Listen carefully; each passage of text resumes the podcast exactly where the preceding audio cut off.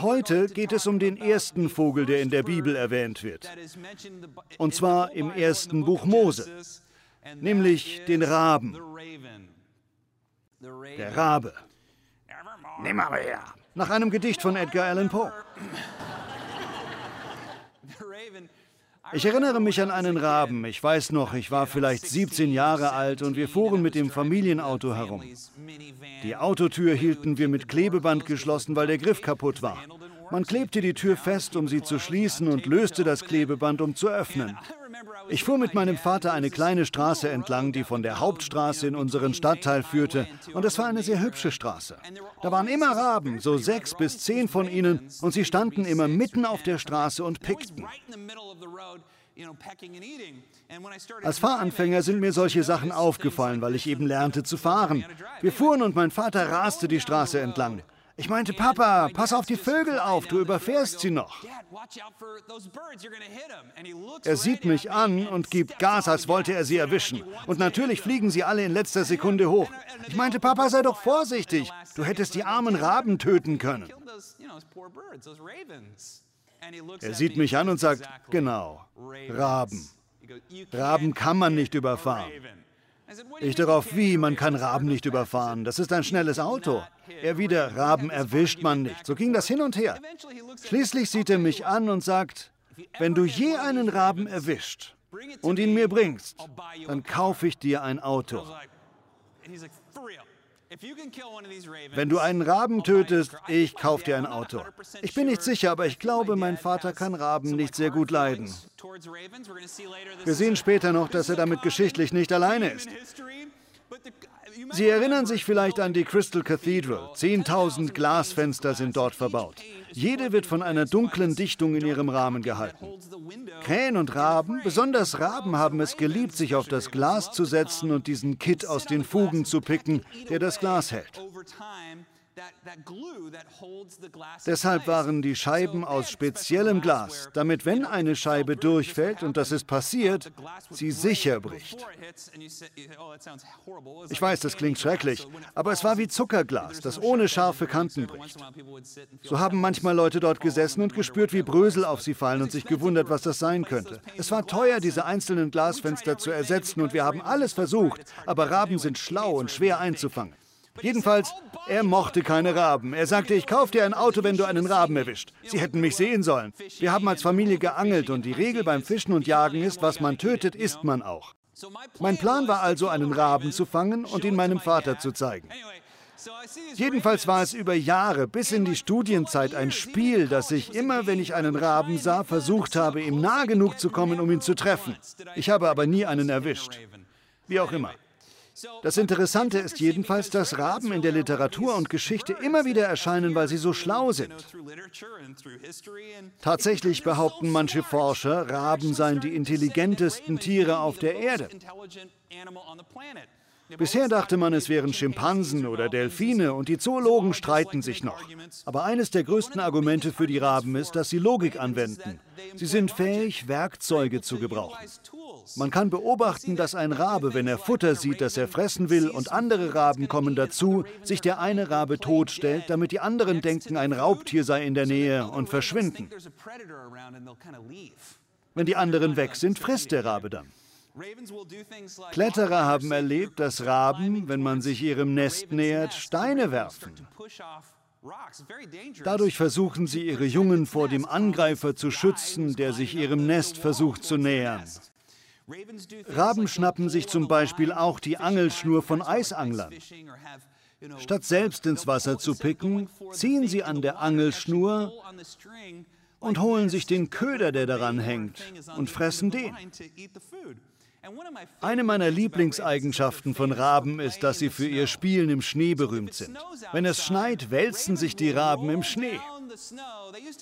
Bisher hatte man angenommen, dass sie das machen, um ihr Gefieder zu reinigen. Jetzt meinen die Zoologen, nein, sie spielen einfach nur. Sie spielen im Schnee, weil es ihnen Spaß macht. Raben kommen auch in die Pubertät. Ihr Stresslevel steigt als Teenager, sie sind hormongesteuert, bilden kleine Banden und gehen monogame Partnerschaften ein. Raben haben also faszinierende Eigenschaften. Eine davon, für die sie am bekanntesten sind, ist, dass sie echte Spitzbuben sind. Ich habe auf YouTube ein Video von jemand gesehen, der einen Raben als Haustier hält. Er meinte, holt euch keinen Raben, er treibt euch in den Wahnsinn. Er hatte einen Raben auf der Schulter namens Bill und meinte, ich liebe Bill abgöttisch, aber er macht mich irre. Bill geht zum Beispiel an seinen Geldbeutel, pickt den Führerschein heraus und nur den und versteckt ihn oder zerfetzt ihn. Oder er pickt ihm auf die Schulter. Man kann Raben besser als Papageien das Sprechen beibringen. Ich sah jemand, der seinem Raben beibrachte, nimmermehr zu sagen. Er klang wie ein Mann, verrückt. Raben sind Spitzbuben und brillant. Sie nerven und spielen ständig mit Menschen. Und deshalb glaube ich, ist der Rabe einer der verhasstesten Vögel überhaupt. Historisch und kulturell besehen scheinen Raben verhasst zu sein. Wir vergessen oft, dass die Zuhörer Jesu meistens draußen waren. Sie hatten Häuser, aber diese Häuser hatten keine Isolierung oder Klimaanlagen wie unsere. Viele waren Bauern oder reisten auf Pferden herum. Sie leben mit diesen Vögeln und kennen den Unterschied zwischen einer Taube, Raben und Adlern. Diese Bilder funktionieren wirklich gut. Für uns in unserer modernen Welt, die wir nicht ständig von diesen Vögeln umgeben sind, ist es nicht so leicht zu erkennen, dass es wichtig sein kann, wenn man etwas über Raben in der Bibel liest. Die Menschen damals kannten diese Eigenschaften. Raben sind wegen ihrer Heimtücke die am meisten gehassten Vögel. Dabei darf man natürlich nicht das berühmte Gedicht von Edgar Allan Poe vergessen, wo ein Rabe einen jungen Mann immer tiefer in den Wahnsinn fallen lässt, indem er immer wieder Nimmermehr sagt. Übrigens ist Edgar Allan Poe am 19. Januar 1809 geboren. Wussten Sie das? Ich nicht. Ich habe diese Predigt vorbereitet und heute habe ich auf Twitter gelesen, dass er dieses Jahr über 210 Jahre alt wird. Wie auch immer. In der griechischen Mythologie heißt es, dass der Rabe ursprünglich ein weißer Vogel war und der Hausvogel von Apollo. Und Apollo schickte einen Raben, um auszuspionieren, ob seine Frau Koronis eine Affäre hat. Der Vogel fliegt hin und findet heraus, dass Koronis eine Affäre hat. Er kommt zurück als weißer Rabe und berichtet Apollo, ja, tut mir leid, Alter, sie betrügt dich. Und in seinem Zorn verbrennt Apollo den Vogel und er wird schwarz. Seitdem steht in der griechischen Mythologie der Rabe für ein böses Omen. Daher diese alte Redewendung, dunkle Schwingen, böse Nachricht bringen. Diese Idee, dass Raben etwas Böses mitbringen, ist prophetisch. So sagt es jedenfalls Apollo. Und dieses Bild findet seinen Weg in das römische Reich. Und natürlich findet man selbst in der hebräischen Bibel im dritten Buch Mose den Hinweis, dass Raben abscheulich sind. Damit sagt Gott nicht, dass Raben selbst abscheulich sind, sondern Raben zu essen ist abscheulich. Das gilt auch für mich. Es ist abscheulich, Menschen zu essen. Raben selbst sind also nicht eklig. Ist das angekommen? Vielleicht bei mir noch nicht. Das Abscheuliche ist, Raben zu essen. Alles klar? Es gab diese Sicht, dass Raben ein Gräuel und böse sind. Aber dann gebraucht Jesus dieses Bild und sagt, Gott liebt den Raben. Gott sorgt für den Raben. Wie viel mehr kümmert sich Gott um euch? Okay. Das bringt uns zur heutigen Bibelstelle. Ich habe viel über die Version von Matthäus gelehrt, aber wir sehen uns heute Lukas an, weil Jesus hier das Wort Raben benutzt. Im Lukasevangelium Kapitel 12, Vers 12 sagt Jesus zu seinen Jüngern, deshalb sage ich euch, sorgt euch nicht um euer Leben, was ihr esst oder um euren Körper, um eure Kleidung. Denn euer Leben ist mehr als Nahrung und euer Körper mehr als Kleidung. Seht auf die Raben, sagen sie alle Raben. Da haben wir es. Als seine Jünger das hörten, gibt es ein Boop, Boop, Boop. Er sagt nicht Vögel oder irgendwas, er sagt Raben. Seht auf die Raben. Das heißt, denkt darüber nach, meditiert darüber. Nimm dir Zeit und denke über Raben nach. Und jeder denkt sich, was soll das heißen? Jesus sagt, ich erkläre euch, was das heißt. Sie säen und sie ernten nicht. Sie haben keine Vorratskammern oder Scheunen. Gott nährt sie doch. Wie viel mehr seid ihr wert als Vögel? Wer von euch kann durch Sorgen seinem Leben auch nur eine Stunde hinzufügen? Wenn ihr schon so etwas Kleines nicht könnt, warum sich dann um den Rest sorgen? Seht doch auf die Blumen auf dem Feld, sie arbeiten nicht, noch spinnen sie, und doch sage ich euch, nicht einmal Salomo, der der reichste, wohlhabendste Typ überhaupt war, nicht einmal Salomo in all seiner Pracht war gekleidet wie eine von ihnen. Wenn Gott das Gras auf dem Feld kleidet, das heute hier ist und morgen ins Feuer geworfen wird, wie viel mehr wird er euch bekleiden, ihr Kleingläubigen? Er sagt hier eigentlich ihr kleinen Gläubigen. Ein Spitzname für seine Jünger. Ein bisschen schlecht übersetzt. Und hängt euer Herz nicht daran, was ihr essen oder trinken werdet. Sorgt euch nicht darum, denn die Heiden laufen diesen Dingen nach. Sagen Sie die nächsten Worte mit mir. Und euer Vater weiß, dass ihr sie braucht. Mit diesem letzten Satz wird das alles zusammengefasst. Okay? Ohne diesen letzten Satz hört man nicht, was Jesus gemeint hat. Mit diesem Satz bindet er den Sack zu, sondern Sucht zuerst sein Reich und alles andere wird euch gegeben.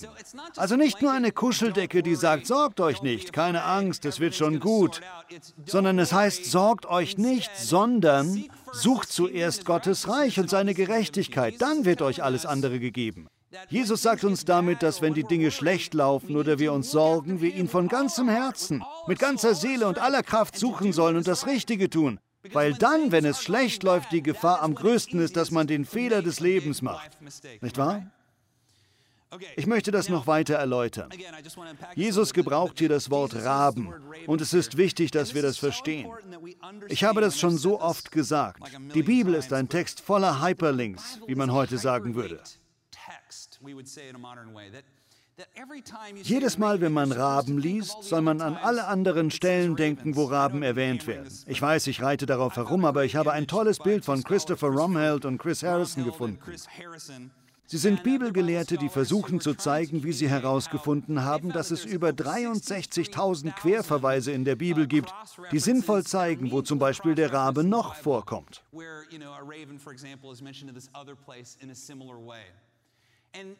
Es gibt alle möglichen Softwareprogramme wie Logos und andere, die einem helfen, wenn man eine Predigt vorbereitet. Aber sie wollen zeigen, wie die Bibel aussieht in so einem Regenbogenbild. Hier sieht man diese 63.000 Querverweise. Und jetzt denken Sie daran, dass die Juden die Bibel auswendig gelernt hatten. Sie hatten das alles im Kopf und jedes Kind im Alter von zwölf und darunter kannte die ersten fünf Bücher der Bibel komplett auswendig. Wenn also irgendwo Rabe stand, ging es bei ihnen pup. Frauen kannten die Psalmen und Sprüche und viele Kinder kannten alles. Das erinnert mich daran, hat jemand hier einen Bücherwurm im Freundeskreis? Literaten? Sehen Sie? Nein, Literaten haben keine Freunde. Keine einzige Hand. Und ich sage Ihnen, warum sie keine Freunde haben. Eine Literatin, meine Frau, die ihren Bachelor in Literatur an der Chapman gemacht hat, hat mich einmal eingeladen, bei der Vorführung einer Aufnahme von James Joyces Lesung seiner berühmten Novelle Ulysses dabei zu sein.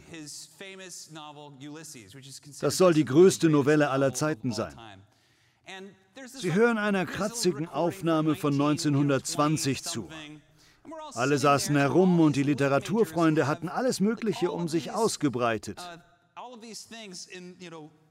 Ulysses ist ein Buch, in dem auf jeder Seite ein anderes Stück Literatur erwähnt wird und sie alle sind auf bedeutsame Weise miteinander verbunden für Menschen, die von Shakespeare an alles an Literatur verstehen.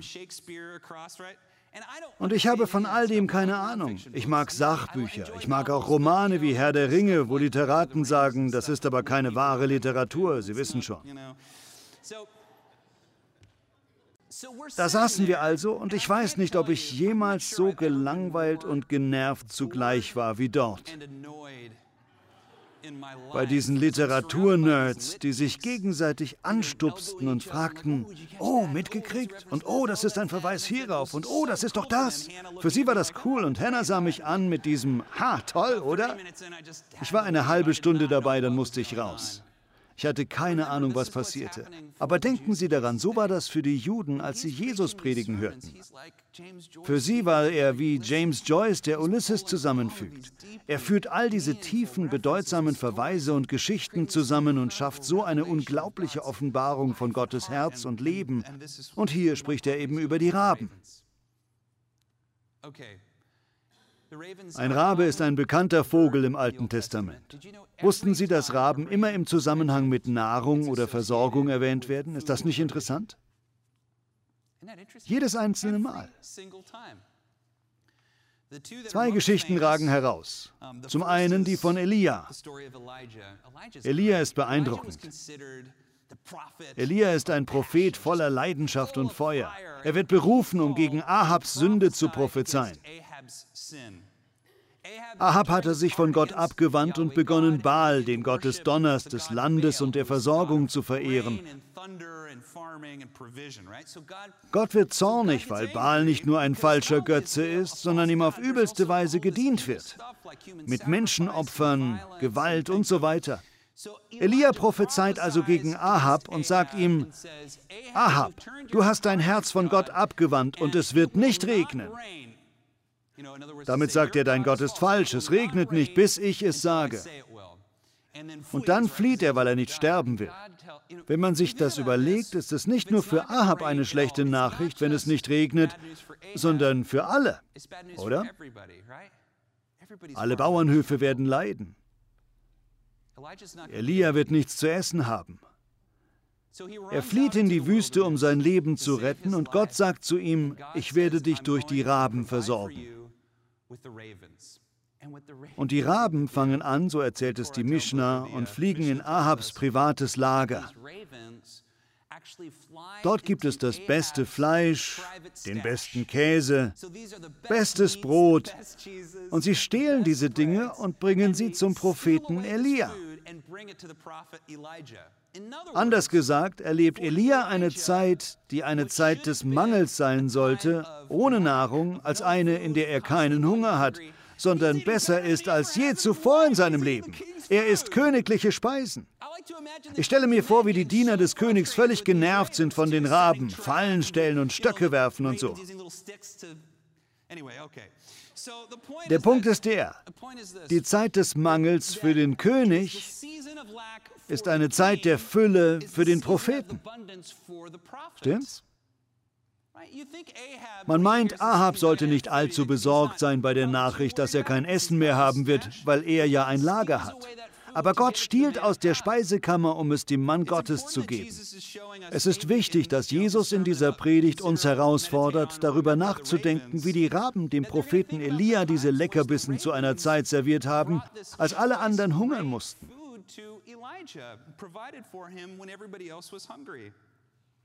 Vielleicht sagt Jesus damit, so ist der Gott, dem wir dienen. Ein Gott mit Humor. Ein Gott, der uns gern versorgt, wenn wir harte Zeiten erleben. Und ich möchte Ihnen sagen, vielleicht machen Sie gerade Schweres durch.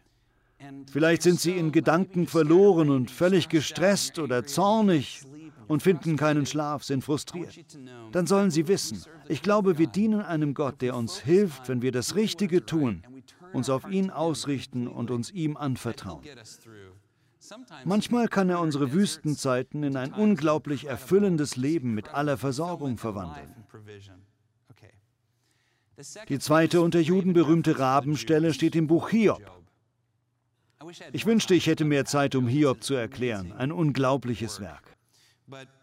Zuerst einmal möchte ich sagen, dass das Buch Hiob vermutlich eher ein Gleichnis als ein historischer Bericht ist. Der Grund, warum ich das sage, ist die Schreibart. Hiob ist ein Heide, kein Israelit, und die drei Freunde kommen aus drei verschiedenen Ländern und repräsentieren die damals gängigsten philosophischen Anschauungen. Man könnte es also eher wie das Gleichnis vom guten Samariter oder andere Gleichnisse Jesu lesen. Das kann man auch an der Art festmachen, wie die Geschichte beginnt. Gott und Satan reden da miteinander und wetten miteinander. Wie auch immer Sie es sehen wollen, so wird es beschrieben. Satan und Gott reden miteinander und Satan sieht Gott an und meint, ich habe deinen Mann Hiob da unten gesehen. Er ist total gerecht und gut. Und Gott antwortet Satan und sagt, ja, er hat noch nie etwas Böses getan. Satan sagt darauf zu Gott, er ist nur so ein guter Mensch, weil er so ein leichtes Leben hat. Und Gott sagt, nein, es ist genau andersrum. Weil er so ein guter Mensch ist, weil er gerecht ist und vollkommen in allen seinen Wegen wandelt, versorge ich ihn und gebe ihm alles, was er braucht. Darauf der Satan, nimm ihm das alles weg und lass mich auf ihn los. Lass mich ihm schaden und du wirst sehen, er ist ein Heuchler. Er kümmert sich nicht darum, was gut ist oder um dich. Alles, was ihn interessiert, ist das Zeug, das du ihm gegeben hast. Und so sagt Gott in der Geschichte, gut, greif ihn an. Das widerspricht dem, was wir von Gott wissen. Noch ein Grund, warum ich es für ein Gleichnis halte. Aber unser Augenmerk gilt hier Hiob. Hiob verliert tatsächlich alles. Vorher wohlhabend verliert er sein Geschäft, wird krank und verliert seine Familie. Dann hat er eitrige Beulen und nimmt Tonscherben, um sich die Haut zu schaben. Während er das tut, kommt seine Frau, sieht ihn an und sagt, wie kannst du nach alledem Gott immer noch lieben? Verfluche Gott und stirb. Kennen Sie das Gefühl? Dieses, ich habe nichts verkehrt gemacht, habe Gott gesucht und jetzt das. Und etwas in uns will Gott verfluchen und sterben, einfach aufgeben und Ende. Er geht aber weiter durch diese schreckliche Zeit und diskutiert mit seinen drei Freunden. Hören Sie jetzt bitte zu, das ist wichtig. Die Hauptfrage, die Hiob und die anderen stellen, ist immer wieder dieselbe. Warum passiert das alles? Warum passiert mir das? Und wissen Sie was? Das Buch Hiob beantwortet absichtlich diese Frage nicht. Vielleicht ist es keine gute Frage, auch wenn wir sie alle stellen. Warum passiert das? Warum passiert das? Und am Ende des Buches spricht Gott zu Hiob, ich glaube aus einer Wolke heraus, und sagt ihm nichts darüber, warum alles geschieht sondern wie groß Gott ist, wie groß sein Wissen ist und wie viel größer das Universum ist als Hiob und davon, dass Gott die Zeiten im Universum immer darauf lenken will, was gerecht, gut und richtig ist. Gott redet über all seine großen Taten und sagt damit im Grunde, Hiob, vertrau mir. Vertrau mir, vertrau mir, vertrau mir, Hiob. Vertrau mir in den harten Zeiten, vertrau mir auf dem Weg. Dabei ist Hiob am Tiefpunkt angelangt. Und am Ende von Kapitel 38, das alle Kinder auswendig konnten, steht diese eine Zeile. Wer sorgt für den Raben? Ah, der Rabe, verstehen Sie? Wer sorgt für den Raben, wenn seine Jungen zu Gott schreien und es ihnen an Nahrung mangelt? Ich glaube, jeder denkt sich das. Gott sagt, selbst den Raben, den wir alle hassen, liebe ich und ich kümmere mich um ihn. Wenn ich für den Raben sorge, wie viel mehr dann für dich, Hiob? Und die berühmte Antwort von Hiob, nachdem er nachgedacht hat, ist, auch wenn er mich schlägt, vertraue ich ihm. Und Sie kennen vermutlich das Ende der Geschichte, wo Gott Hiob alles doppelt zurückgibt, was er verloren hat, und alles wiederherstellt. Das ist Gottes Art zu sagen, wenn du harte Zeiten erlebst, schau nicht auf das Warum, sondern auf das Was. Was ist das nächste Richtige für mich zu tun? Tun Sie das und Sie werden alles haben, was Sie brauchen. Ich glaube, die Botschaft von Hiob ist die, wenn wir harte Zeiten erleben, den Tod eines geliebten Menschen, schreckliche Krankheit oder wir verlieren alles, dann haben wir zwei Möglichkeiten. Wir können entweder Gott verfluchen und sterben, das tun viele, oder wir vertrauen absichtlich und auf verrückte Weise Gott. Auch wenn er mich umbringt, vertraue ich ihm. Vielleicht stehen Sie da gerade. Dann will ich Ihnen sagen, suchen Sie weiter zuerst Gottes Reich und seine Gerechtigkeit. Alles andere wird Ihnen zufallen. Sie werden genau zur richtigen Zeit über die Ziellinie kommen. Ich erinnere mich noch an die Statue von Hiob auf dem Campus der Crystal Cathedral. Die beste Statue überhaupt und da stand es an der Seite. Es war die schönste Statue und die Leute liebten sie. Ein Grund dafür, das wissen Sie vielleicht nicht, war, dass ich Modell gestanden habe dafür.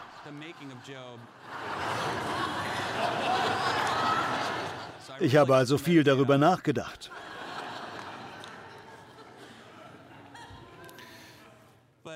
Ich werde nie diese Zeile vergessen. Auch wenn er mich schlägt, vertraue ich ihm. Ich fand immer, das ist so ein schöner Satz. Dieses völlige, rückhaltlose, verrückte Vertrauen auf Gott. Das erwärmt Gottes Herz. Wenn Sie harte Zeiten durchmachen und sagen, Gott, ich vertraue dir, ich verstehe gerade nichts, ich weiß nicht warum und kann auch nicht mehr, aber ich vertraue dir. Alle sagen, verfluche Gott und stirb.